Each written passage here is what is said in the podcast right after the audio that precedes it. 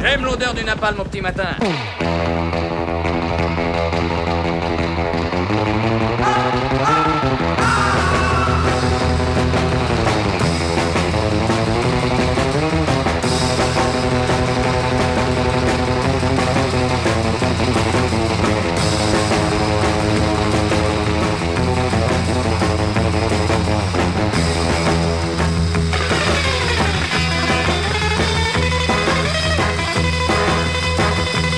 J'aurais pu ce matin vous parler de l'élection de Miss France et de la polémique quasiment automatique qui l'a suivie. J'aurais pu également évoquer le fastueux anniversaire d'Emmanuel Macron à Chambord.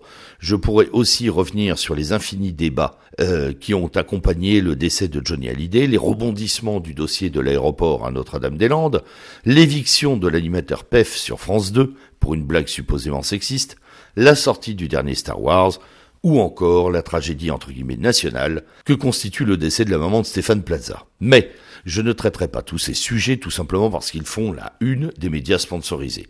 Non, moi, voyez-vous, je suis resté bloqué sur la tragédie de Millas dans les Pyrénées-Orientales. Enfin, quand je dis tragédie, je suis là encore victime d'un vocabulaire aseptisé et fabriqué par les grands médias. Scandale, honte, incongruité, aberration, horreur injustifiée devrait bien plutôt décrire ce qui s'est passé. Et ce qui s'est passé ne se résume pas, comme on le lit euh, à longueur de colonne, encore une fois dans les grands médias, à savoir qui de la SNCF ou de la conductrice de car est à l'origine du drame. Car je le précise tout de suite, cela n'a vraiment aucun intérêt aujourd'hui. Pourquoi?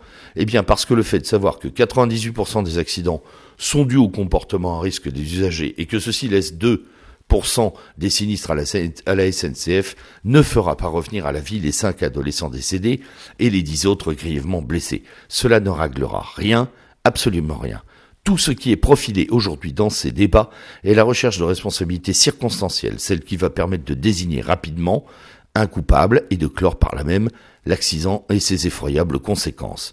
Or, à mes yeux, ce ne sont ni la SNCF, ni la conductrice qui devraient former demain là où les coupables idéaux. Parce que le seul coupable, le seul est à mon sens l'État français dans toutes ses incarnations ces 40 dernières années. Oui, l'État français et ses énarques, l'État français et ses idéologues démagos, l'État français et sa monstrueuse froideur quand il s'agit des malheurs du petit peuple. Il existe 15 300 passages à niveau en France. Il y en avait 25 000 en 1980. En 37 ans, on en a donc supprimé seulement 10 000. On dit que cela coûte cher, entre 3 et 10 millions d'euros de travaux par passage.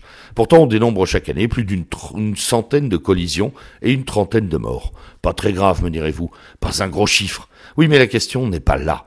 Car cette histoire de passage à niveau s'ajoute à la longue liste des risques idiots inutiles qui pèsent chaque jour sur les Français, comme ceux d'emprunter par exemple la RCEA, la RN20, la RN4 ou la RD1, toutes surnommées depuis 40 ans route de la mort. Ont-elles été aménagées? À peine pour certaines. Le dédain des pouvoirs publics pour ces infrastructures mortifères est simple. Il ne concerne jamais les grands axes de communication nationaux, sur lesquels d'ailleurs vous ne trouverez jamais un passage à niveau. Non, ils font partie des problèmes locaux, ceux de cette France soi-disant attardée des petits villages, de cette France désertée par l'État, par la puissance publique. Alors quand un drame comme celui de Mias arrive, on déroule le grand plan de communication médiatique destiné à masquer tout cela. Ministres et présidents vont serrer des louches, écraser quelques larmes, on aura quelques marches blanches, un responsable et coupable vite désigné, et puis la machine judiciaire se mettra en marche. On achètera le réel avec de l'argent, la peine avec de la fatigue et du fatalisme.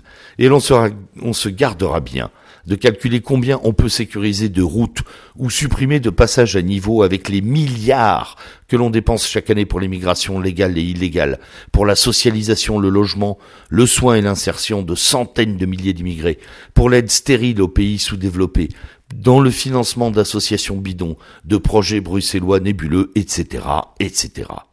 Et l'on oubliera euh, de dire surtout que tout cet argent est le nôtre, celui de nos impôts. Et après on se demande pourquoi je prône la désobéissance civile. Allez, bonne semaine.